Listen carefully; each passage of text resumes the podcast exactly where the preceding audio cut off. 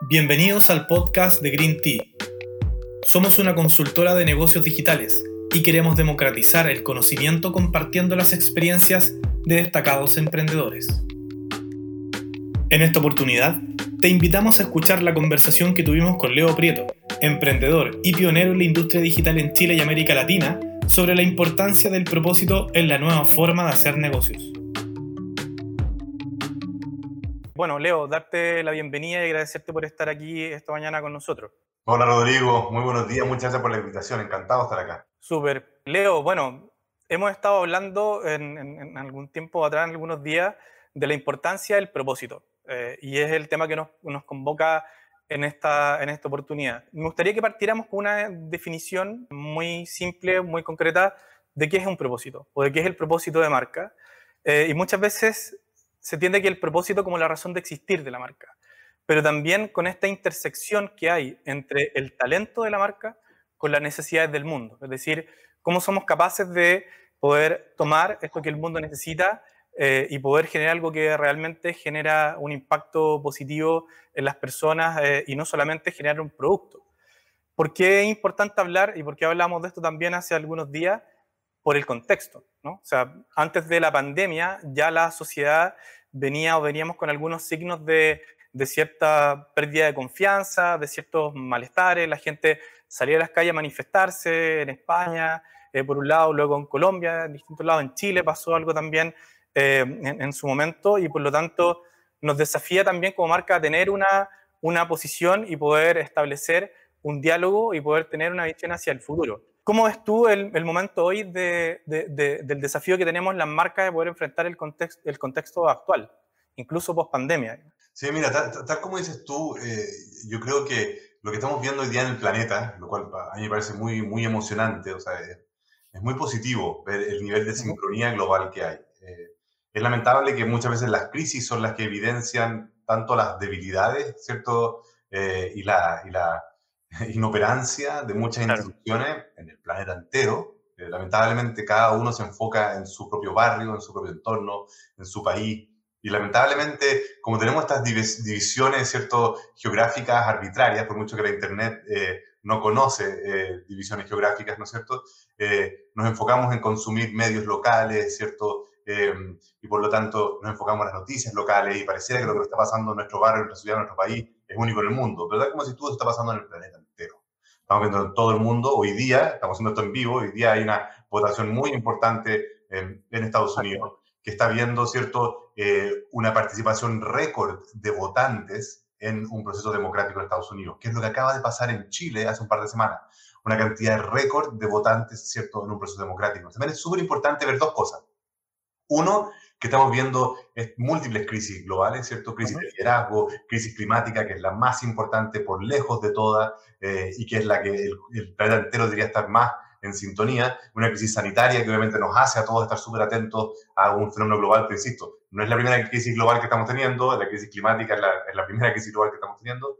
Em, y, finalmente, eh, a raíz de eso, eh, las personas también estamos más empoderados, ¿cierto? Nos damos cuenta de que tenemos más voz. Eh, antes de, Internet, ¿cierto? Eh, muy pocos tenían voz, los que tienen la llegada a un gran medio, a un periódico, a, una, a la televisión, a la radio, pero muy poca gente, ¿cierto? Un grupo eh, de elite que podía tener una voz. Ahora todos podemos tener una voz y por lo tanto todos podemos ayudar a, hacer un cambio, ¿cierto?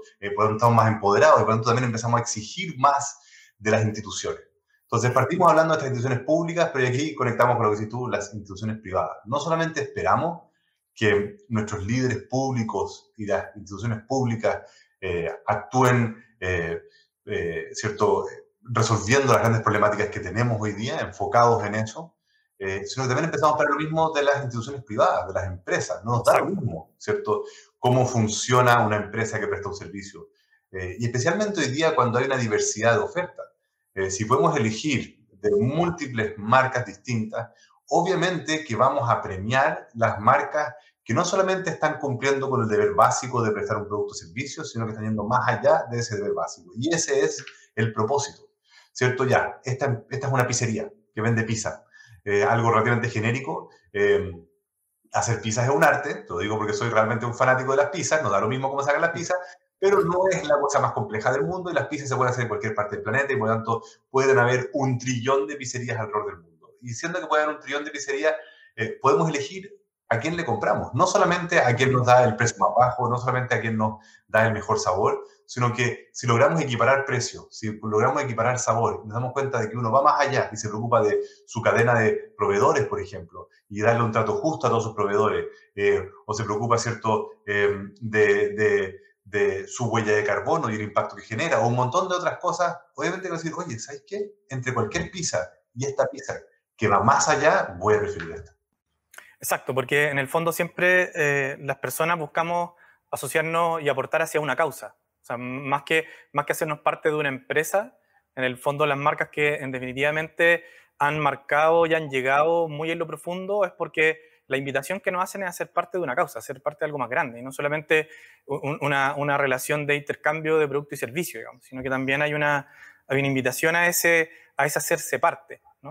Eh, y, esa, y, esa, y esa idea, como esta invitación del hacerse parte y por qué también era tan interesante para nosotros poder entablar esta conversación contigo, es porque lo que hemos visto a lo largo de tu carrera, a lo largo de los proyectos que has, impulsado, esta idea de hacerse parte, del, del, tomar acción, del, poder de alguna manera invitar a otros a tomar acción también, ha sido algo que, que, que ha estado permanentemente reflejándose en los distintos proyectos y en los distintos emprendimientos que tú has impulsado. Eh, partamos recorriendo, partamos recordando algunos eh, cuando tenía 16 años, ImageMaker, mi primer proyecto vendiendo internet, cuando en Chile la gente ni siquiera sabía que Chile estaba conectado a internet o que tenía acceso a internet. Era uno de los pocos países que efectivamente en un minuto estuvo conectado a internet eh, por razones muy extrañas además, del por qué estuvimos nosotros, fuimos uno de los primeros países conectados a Internet. Y en esa época ya estabas vendiendo Internet. ¿Cómo, cómo era esta invitación? ¿Cómo empezabas a, a generar, a materializar e, e, esta idea de poder ir conectando a personas, ir conectando soluciones en ese momento, que ha sido también tan, tan distinto, ¿no? Sí, de hecho, un, un, amigo me decía el otro día, hace tiempo, hace años, me decía, eh, Leo, desde que te conozco, tú has estado tratando de eh, convencer gente de distintas cosas. Eh, y dice, pero ¿cómo convencer gente? Me decía, sí, eh, en el curso habían dos computines, ¿cierto? Y había un computín que le gustaba estar todo el rato em, usando las herramientas, pero tú eres el computín que estaba todo el rato diciéndole al resto, oye, tienen que probar esto, tienen que hacer esto, eh, vengan para acá, porque no vienen todos y a tarde de mi casa y les muestro de qué se trata esto? Em, y te empiezas a dar cuenta de que no sé cuál ha sido la motivación original, pero en, en mi forma de ser está el compartir eh, cuando, cuando, hay algo positivo, ¿cierto? Te dan ganas de compartirlo con la mayor cantidad de gente posible. Entonces, yo cuando empecé a enamorar de Internet tempranamente, a principios de los 90, ¿cierto? 92, 93, necesitaba que todo el mundo se viera el potencial que estábamos algunos viendo ahí. Era una cuestión muy árida y solo para, para nerds en esa época. Y, a medida que la web empieza a, a escalar, ¿cierto? Eh, y los navegadores empiezan, ¿cierto?, a ser un poco más sofisticados. Todavía era súper básico, estamos hablando de los primeros navegadores, en ese como Site, ¿cierto?, Netscape, pero empiezan a aparecer más pantallas a color. Entonces ya no era fondo negro, letras verdes, sino que ahora ya podías tener imágenes. Entonces lentamente se hacía más amigable la Internet. Yo al principio lo único que quería era que más cosas funcionaran sobre Internet. Y las primeras empresas que se empezaban a acercar como a pedirme ayuda, yo tenía 15 o 16 años, estaba en el colegio todavía, les cobraba dos pesos o no les cobraba nada. O sea, la motivación para mí no era ganar plata.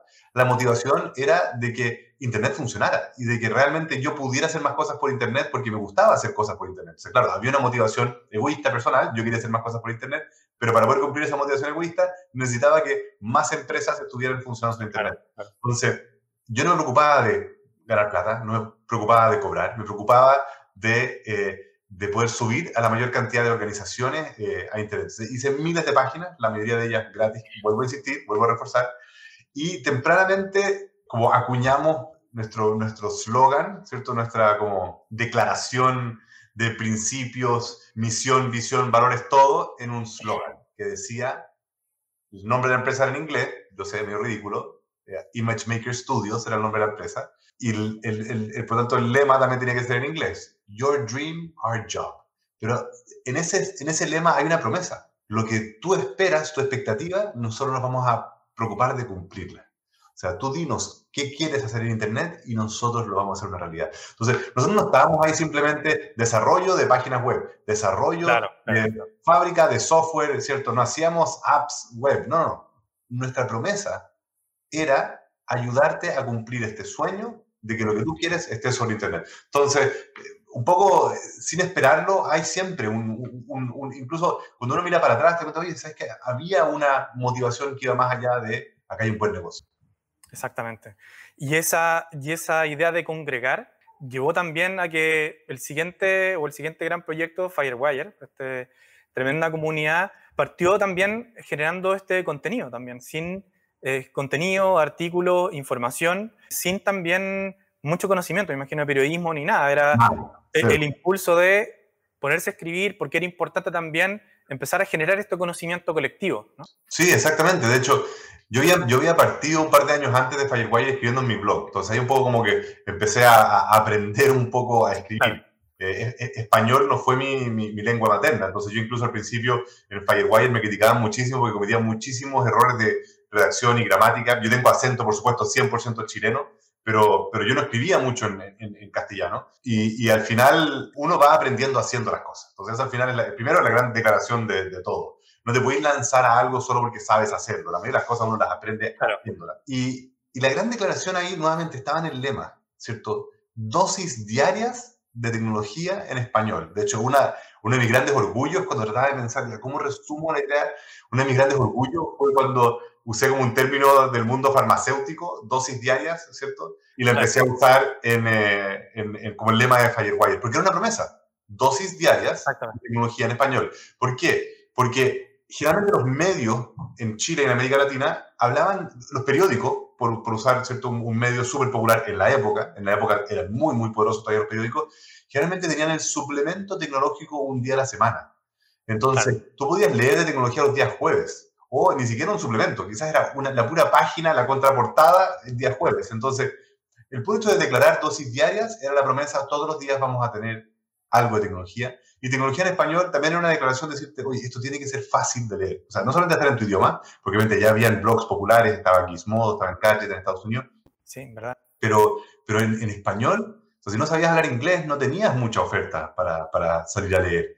Entonces, era una promesa, nuevamente, era un compromiso, aquí había un propósito. Nos tenemos que preocupar de hablar en un lenguaje normal, no técnico, no para computines, sino que para todos, eh, y hacerlo diario. O sea, cumplir esa promesa. Y al principio, de hecho, eh, era algo que nos, que nos urgía mucho. Eh, y con los primeros autores, yo partí solo la primera semana, pero fui sumando distintos autores invitados, utilizando amigos a escribir.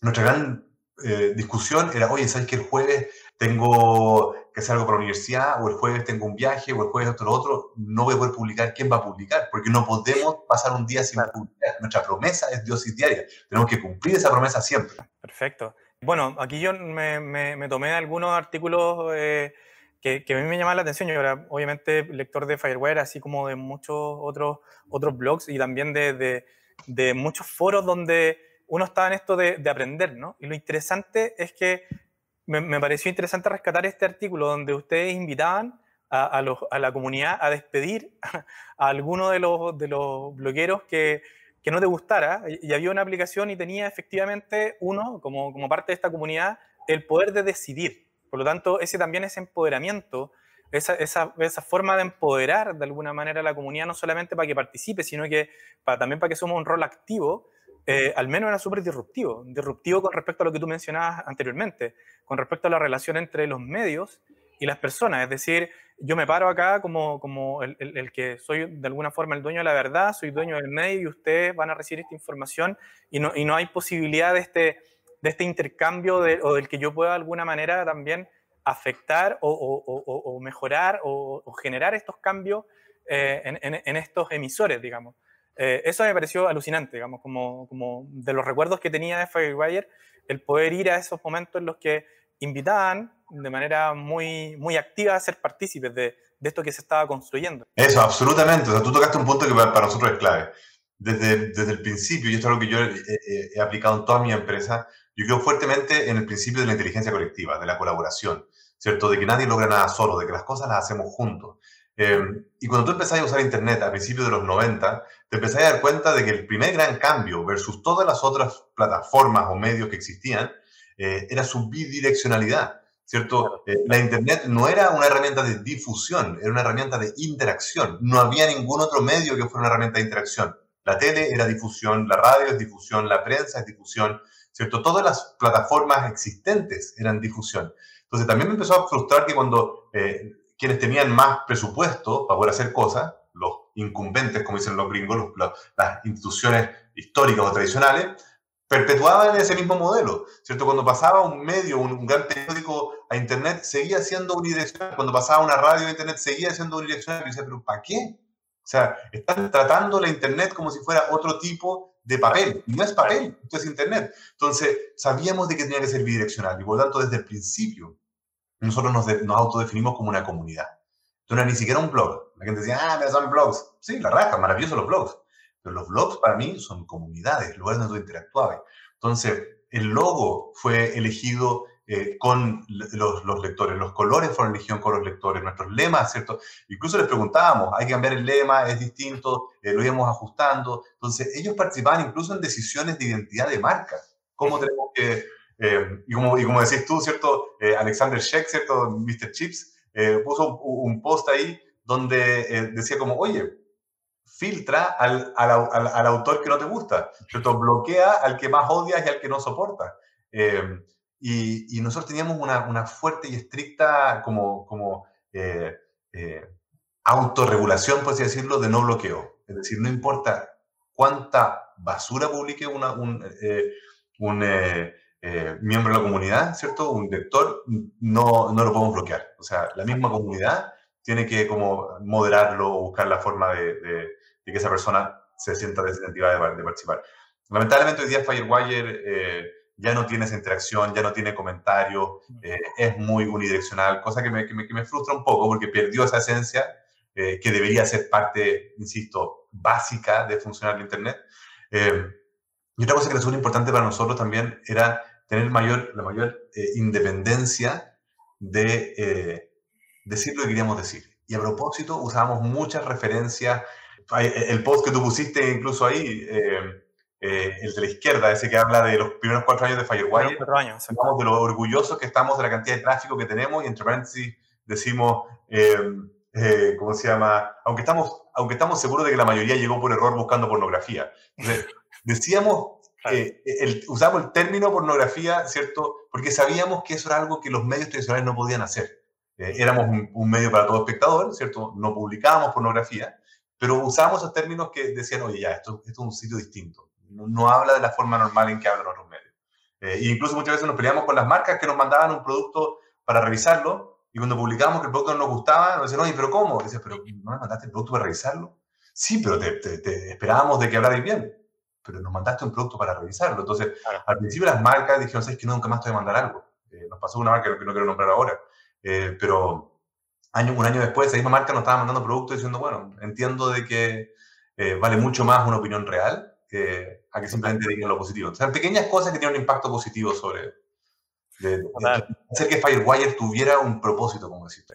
Pero es que eso es interesante porque finalmente a lo que uno se con lo que se termina vinculando es con esta causa. Y, esta causa, o, esto que estás defendiendo, de lo que te estás haciendo parte, en definitiva tiene muchos elementos eh, que se van reafirmando y se van materializando, se van haciendo realidad.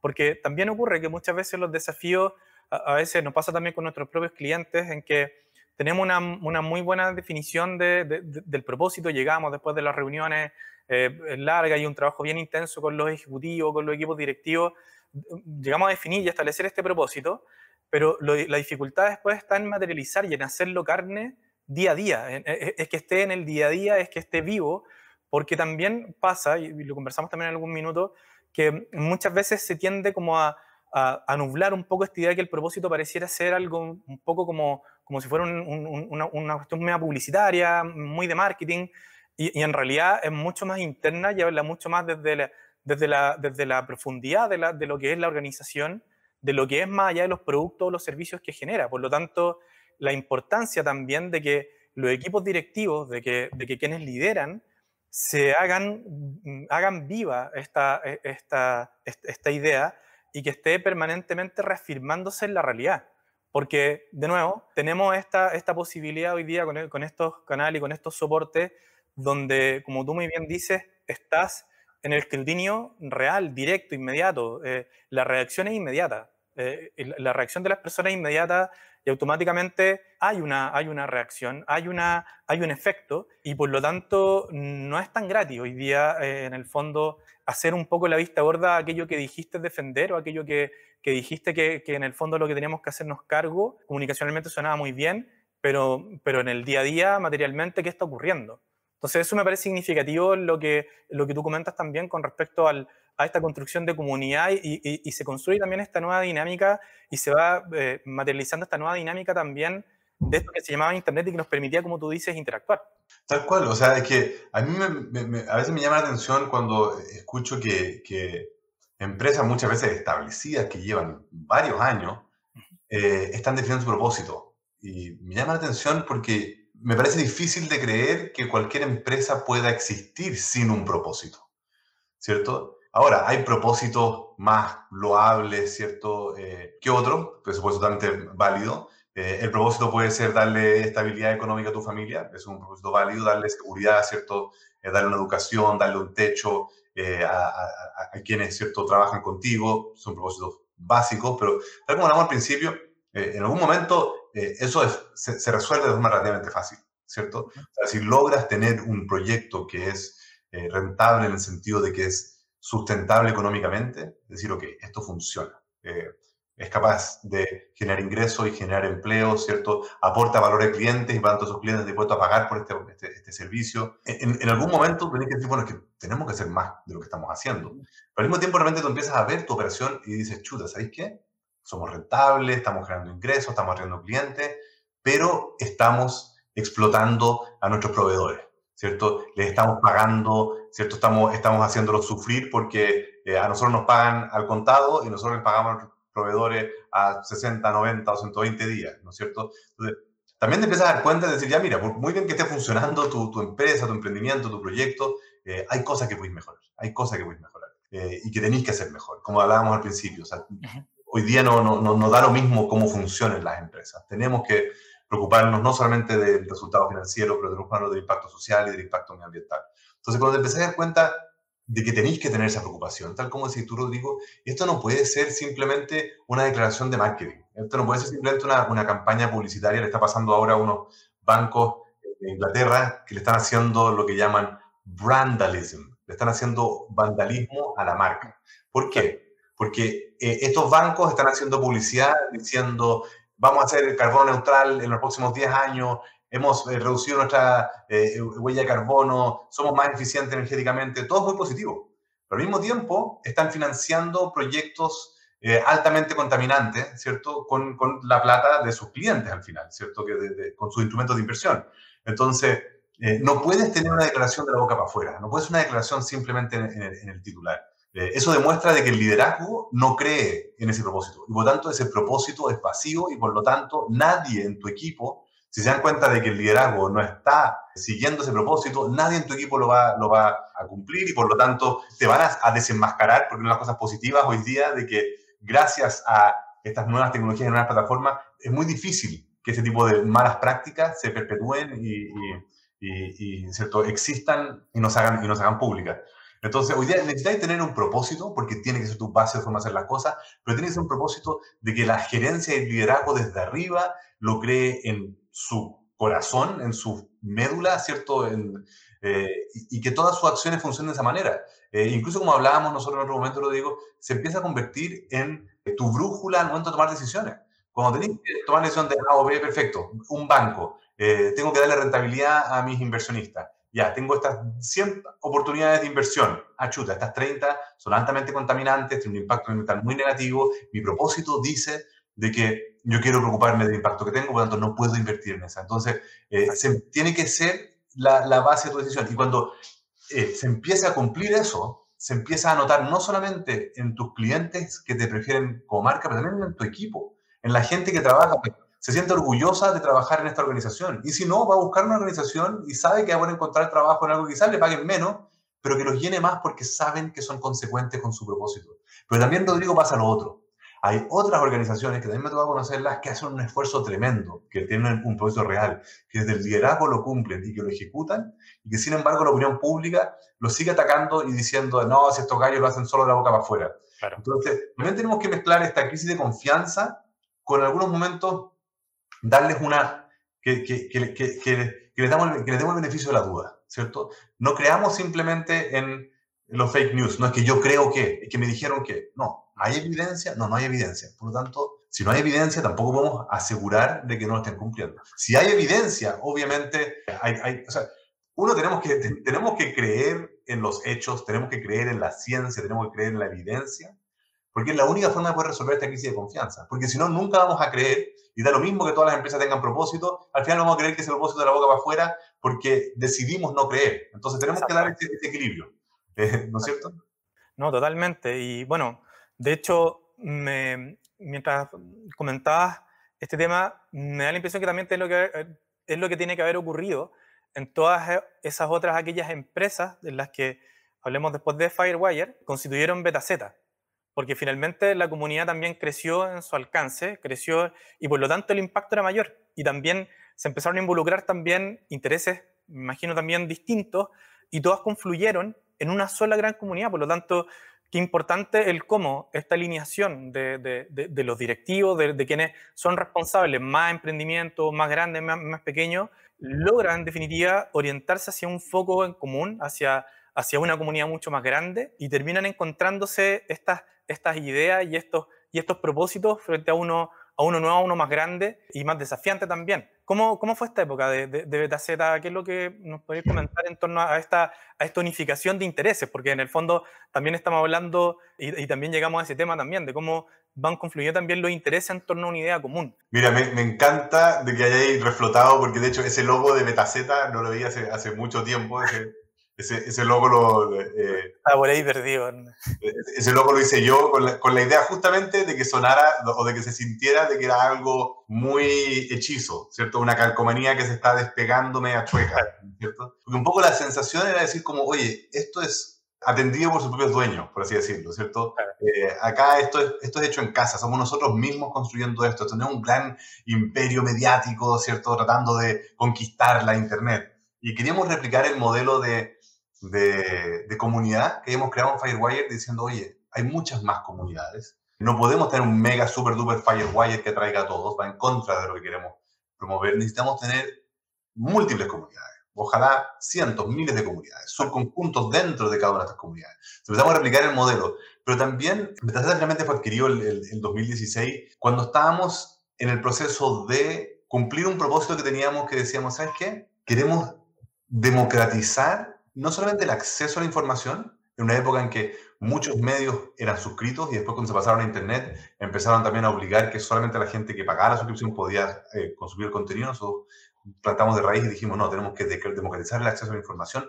Todo el mundo tiene que poder leer esto y no solamente en Firewire. Nosotros teníamos una licencia que se, que se llamaba Creative Commons, ¿cierto? Y al final de todas nuestras páginas, en vez de decir todos los derechos reservados, decía algunos de los derechos reservados, significaba que cualquier persona podía tomar nuestro contenido y republicarlo donde quisieran mientras mantuvieran la atribución. Lamentablemente algunos medios tradicionales no entendieron la licencia copiaban y pegaban nuestra, nuestro contenido sin atribución. Estoy hablando de medios nacionales en muchos países de América Latina y de Europa muy importante y eh, que básicamente eso es plagio, te robaban el contenido, nosotros estábamos regalando y hay gente que se lo robaba a pesar de que lo estábamos regalando.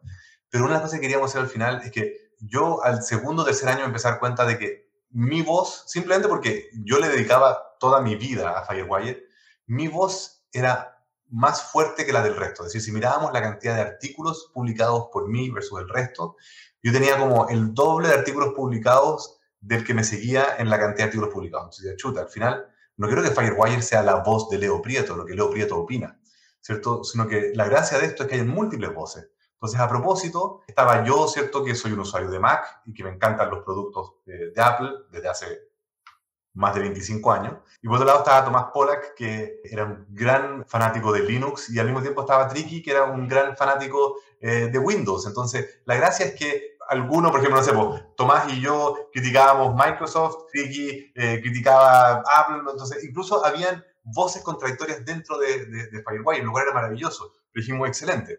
Ahora somos más voces, pero aún así no es suficiente. Y antes de que, compraran eh, Betaceta, había más de 400 autores y estábamos en el proceso de abrir nuestra plataforma. De hecho, ya la habíamos abierto en betaceta.com, todavía no en Firewire, pero ya en betaceta.com para que cualquiera pudiera publicar. Y la, y la, intención era decir, ¿sabes qué?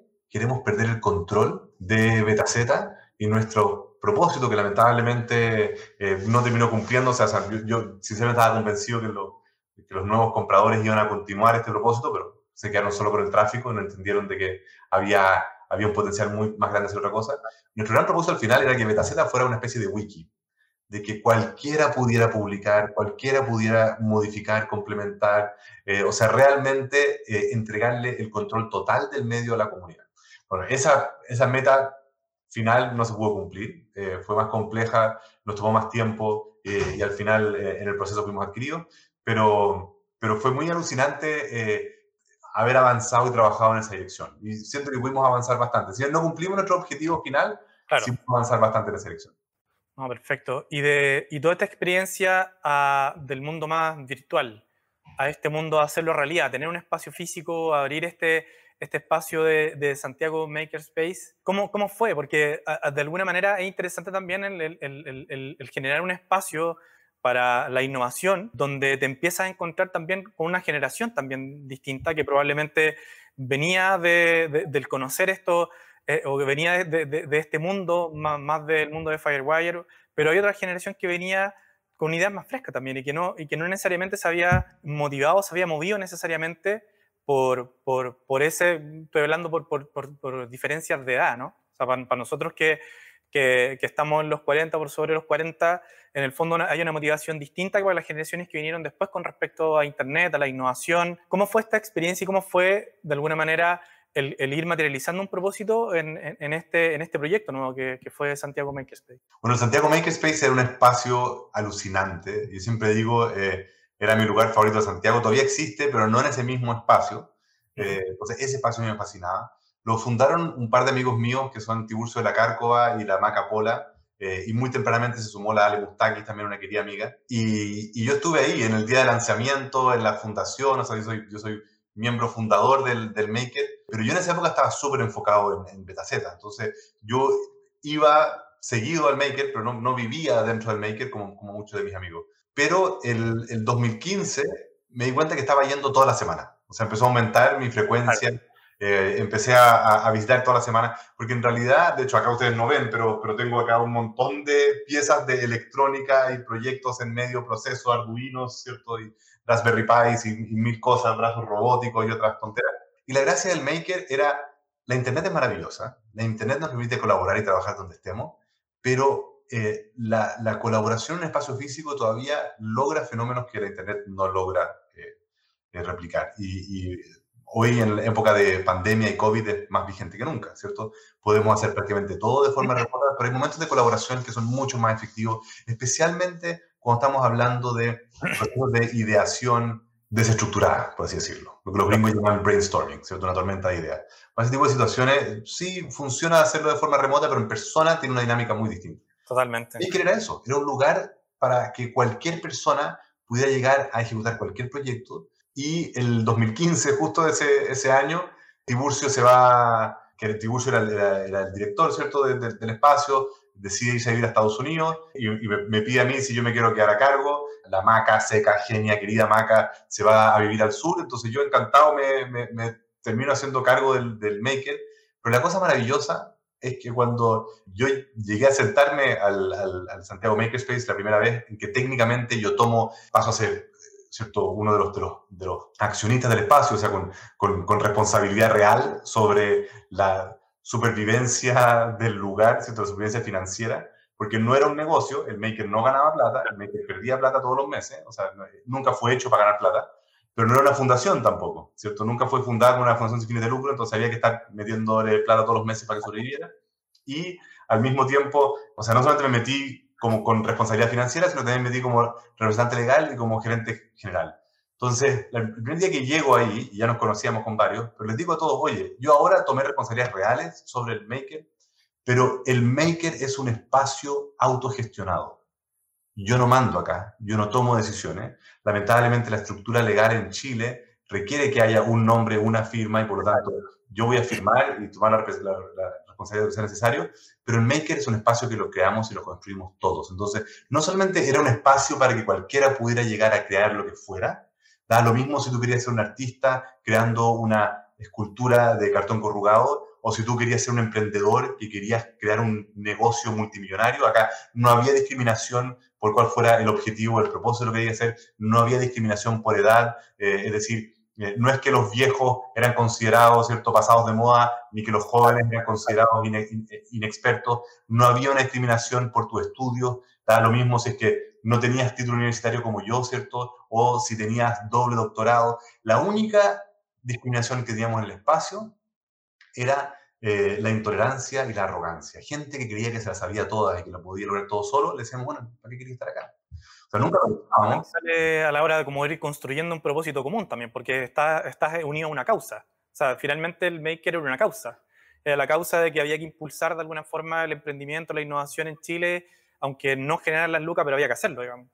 sí, y, ni siquiera, ni siquiera porque generaron o no generaron las lucas, habían mil lugares donde, donde eh, habían modelos rentables. Tú podías ir a una, universidad, tú podías ir a, a, cierto, a empresas, tú buscar financiamiento de distintas, distintas formas.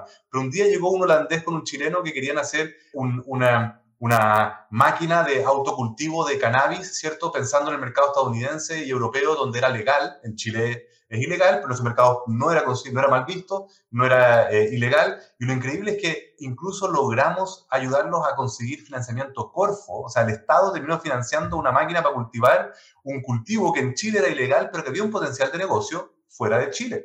Eh, entonces, era un espacio que permitía eh, estas cosas que, que, no tenían, las universidades no los podían apoyar, las instituciones tradicionales no los podían apoyar, pero el Maker era este espacio donde llegaban los que no tenían donde más ir, ¿no es cierto? Y, lo positivo era que nosotros creíamos de que todo podía ser posible, pero había una sola verdad absoluta. Y la única verdad absoluta que queríamos en el Maker es que nadie logra nada solo.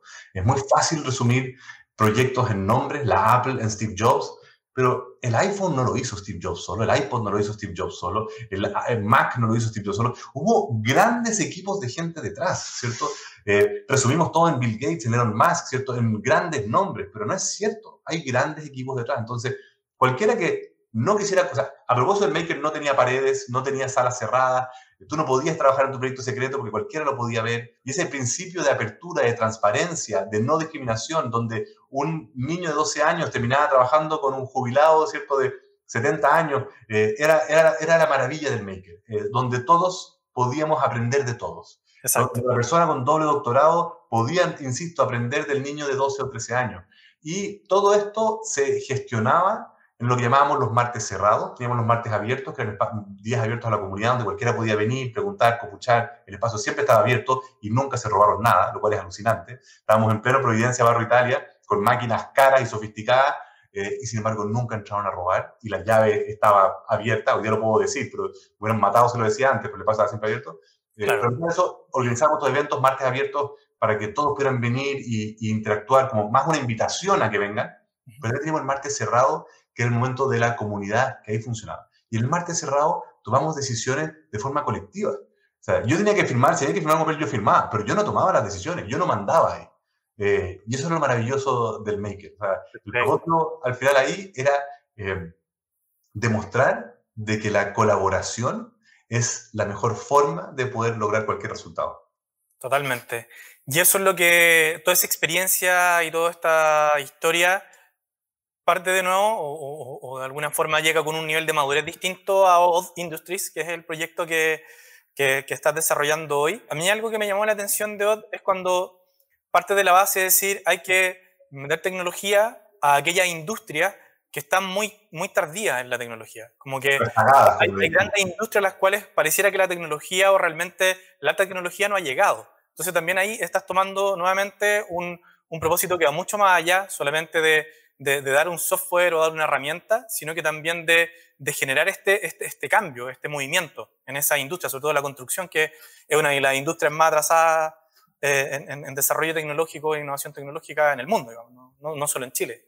Exactamente, o sea, nuestro lema en, en, en OD puede sonar demasiado ambicioso, pero es mejorar nuestro mundo con mejor información. O sea, nuestro propósito final es realmente resolver grandes problemáticas que impactan a la gran mayoría del planeta y estamos convencidos que podemos hacer una gran diferencia ayudando a entregar los datos necesarios para poder entender esos comportamientos, esos procesos, esos, y, y, al mismo tiempo, al comprenderlos, entender cuál es el impacto negativo que tienen y reducirlo. Empezamos a dar cuenta de que, si bien 25 años de mi vida yo le dedicaba al mundo digital y uno vive en un mundo muy digital y asumimos que todo es súper digital, la gran mayoría de las organizaciones del mundo funcionan de forma análoga.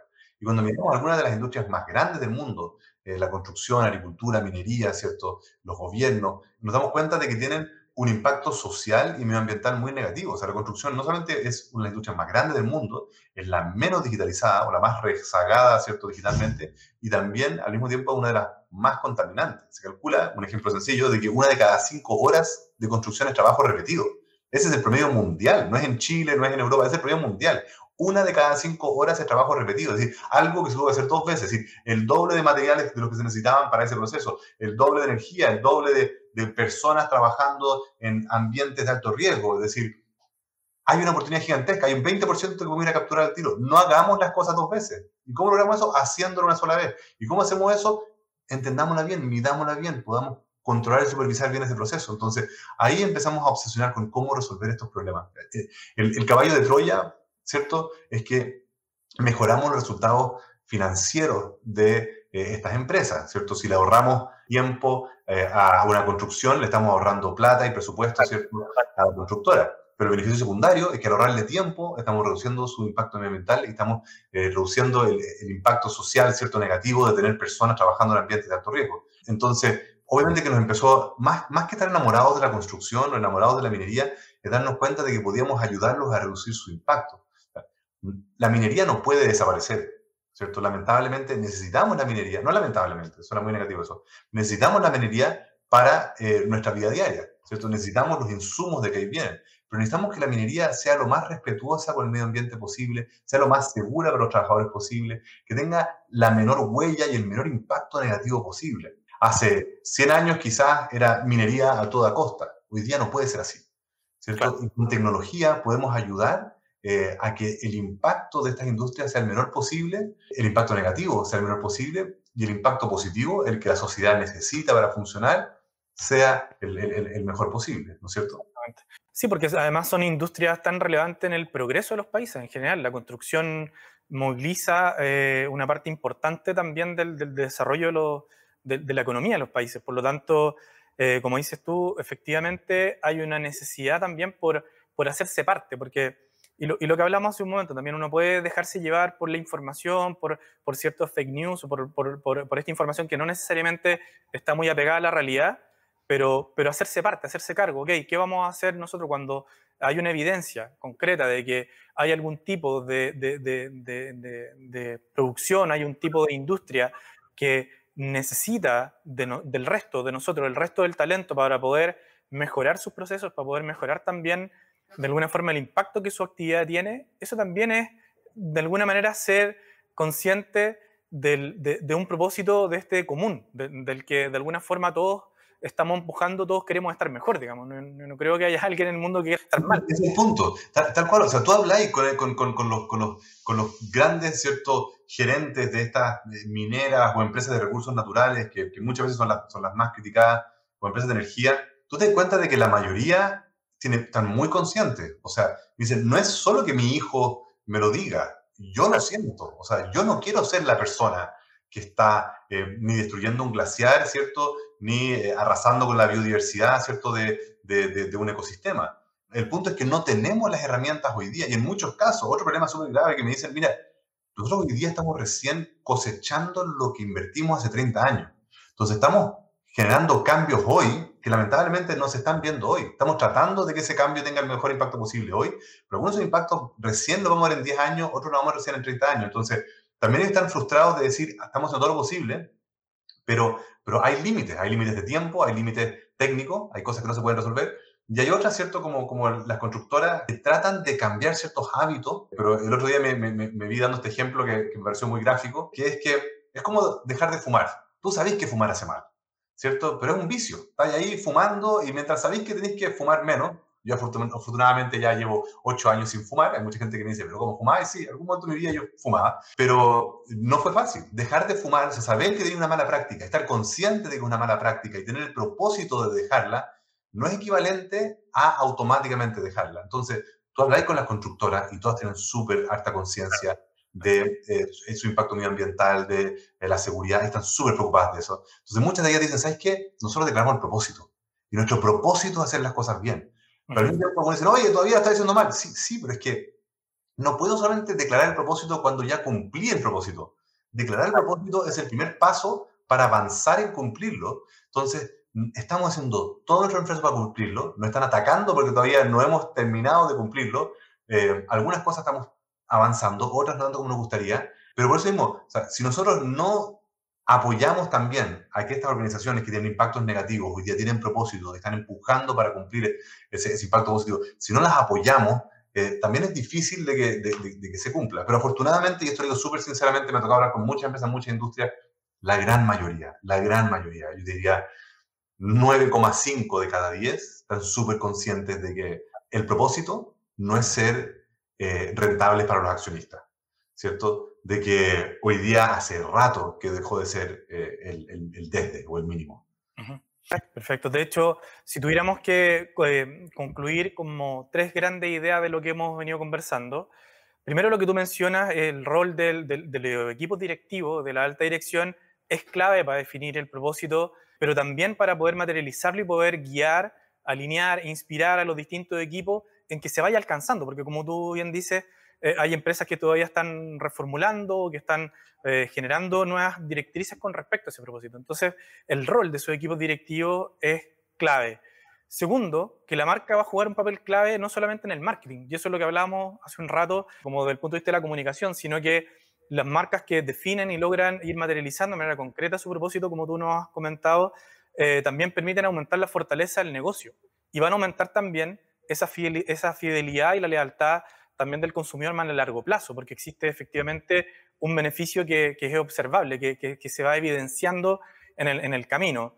Y el tercero, también con la tercera idea que me quedo de esta conversación, es que el propósito también va a ser relevante y en lo que tú has marcado permanentemente en la, la experiencia que nos has ido comentando, en ser capaces de atraer al mejor talento, ser capaces de, de poder de alguna forma congregar y de alguna manera más allá del que solo estoy trabajando para una para una empresa mm, que está bien constituida, que tiene una, buena reputación, sino que también me hago parte de una causa. Y estoy también colaborando con eso a, a, mejorar la vida de todos al final, que, que, es algo mucho más, más relevante para mí como persona, como profesional, que el solo hecho de cumplir un rol y un cargo dentro de una organización. Entonces, como que ahí están, creo yo, tres grandes ideas o tres grandes conclusiones que también nos quedamos eh, de la conversación y la experiencia que tú nos, nos has comentado los distintos proyectos de emprendimiento que has, que has desarrollado eh, y que seguramente vas a seguir desarrollando hacia adelante.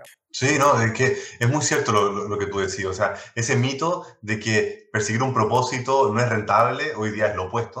O sea, muchas veces eh, por todos lados tiene, tiene, el mejor resultado posible. También por eso digo que 9,5 de cada 10, y digo, por no decir 10 de cada 10, hoy día saben de que tienen que funcionar con un propósito eh, que, tienen que perseguir este tipo de impacto, no solamente porque suena lindo, es porque tiene que ser así, es, lo que te hace más competitivo, es lo que te da sustentabilidad eh, al futuro. Y la otra cosa, Rodrigo, que creo que también es súper interesante como lo planteaste, es que esto no es solamente para las grandes empresas, esto no es solamente para las que tenían un impacto negativo y hoy día tienen que tener un proceso, no. Si tenéis un mini market de la esquina, es ¿cierto?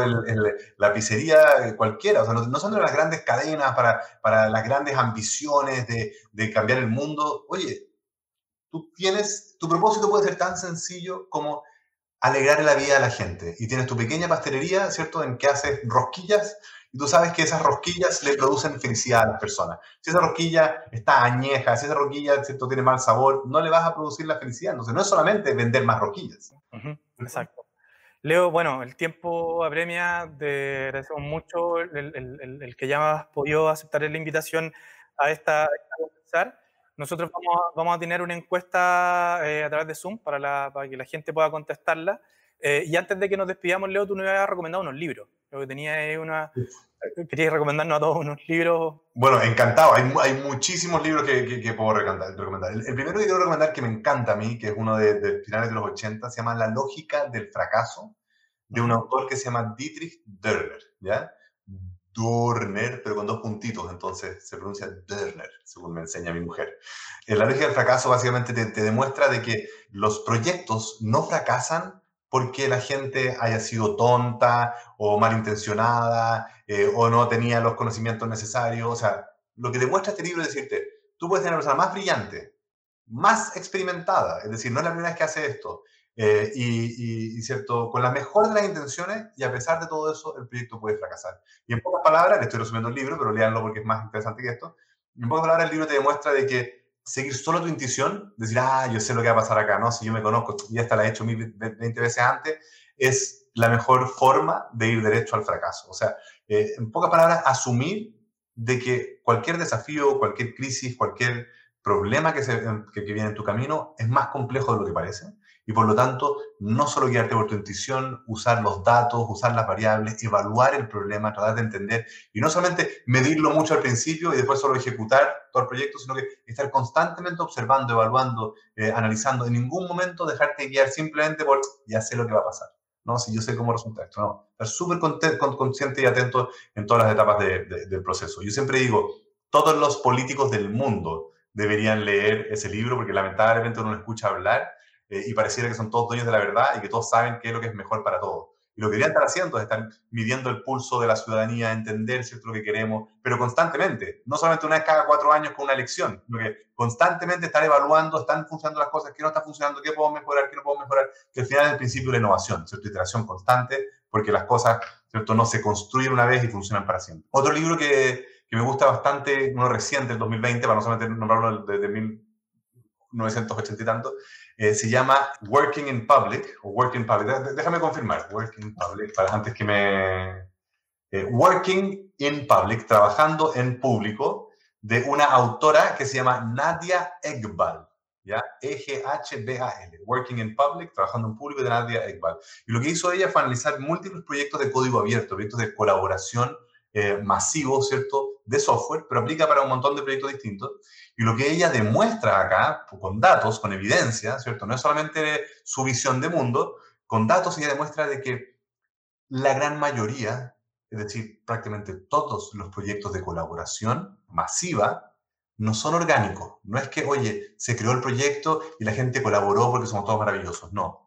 Todos son empujados por pequeños grupos de personas que hacen la mayoría del trabajo. Entonces, hay un ejemplo ahí que no lo recuerdo en este momento, pero por ejemplo, había un autor de la Wikipedia, búsquenlo, acá voy a, voy a hacer un parafrasear, pero había como un autor de la Wikipedia que había editado el 60% de la Wikipedia. ¿ya? Estamos hablando de, solo en inglés, estamos hablando de 5 millones de artículos. No es que este autor haya escrito el 60% de la Wikipedia, pero que se había preocupado de que la falta de ortografía, todo esto de corrección, era el 60% de la Wikipedia. Entonces, lo que ella demuestra dice, si tú crees que colaborar es simplemente, oye, ¿por qué no hacemos algo? No, colaborar es liderar, es empujar la colaboración. Y muchas veces, para que un proyecto colaborativo funcione, pequeños grupos tienen que hacer la mayor parte del esfuerzo para que esta colaboración masiva de cientos de miles rellene esas variables que faltan. Entonces, es súper interesante para entender que la colaboración no es totalmente perfectamente distribuida, sino que tiene estos como grupos que concentran eh, y empujan y promueven fuertemente la colaboración. Bueno, me, estoy largando demasiado, pero son dos libros que creo que son bien interesantes. Buenísimo. Bueno, Leo, nada más que agradecerte tu, tu participación, a haber aceptado esta invitación a conversar. Espero que nos sigamos encontrando en otras instancias. También agradecerle a todos los que nos acompañaron. Y nada, nos seguiremos viendo en adelante. Mucho éxito con Odd Industries. Y nada, muchas gracias también a todos por habernos acompañado hoy día. Gracias, Rodrigo, por la invitación. Y no lo dije antes, pero lo voy a decir ahora. Soy un muy feliz y satisfecho cliente de, Green Tea, así que ah, aplaudo por toda la pega que hacen, que realmente es un placer trabajar con ustedes. Perfecto, Leo. Muchas gracias. Muy bien. Chao. Chao, chao. Gracias por habernos escuchado. Próximamente tendremos nuevas conversaciones con destacados invitados.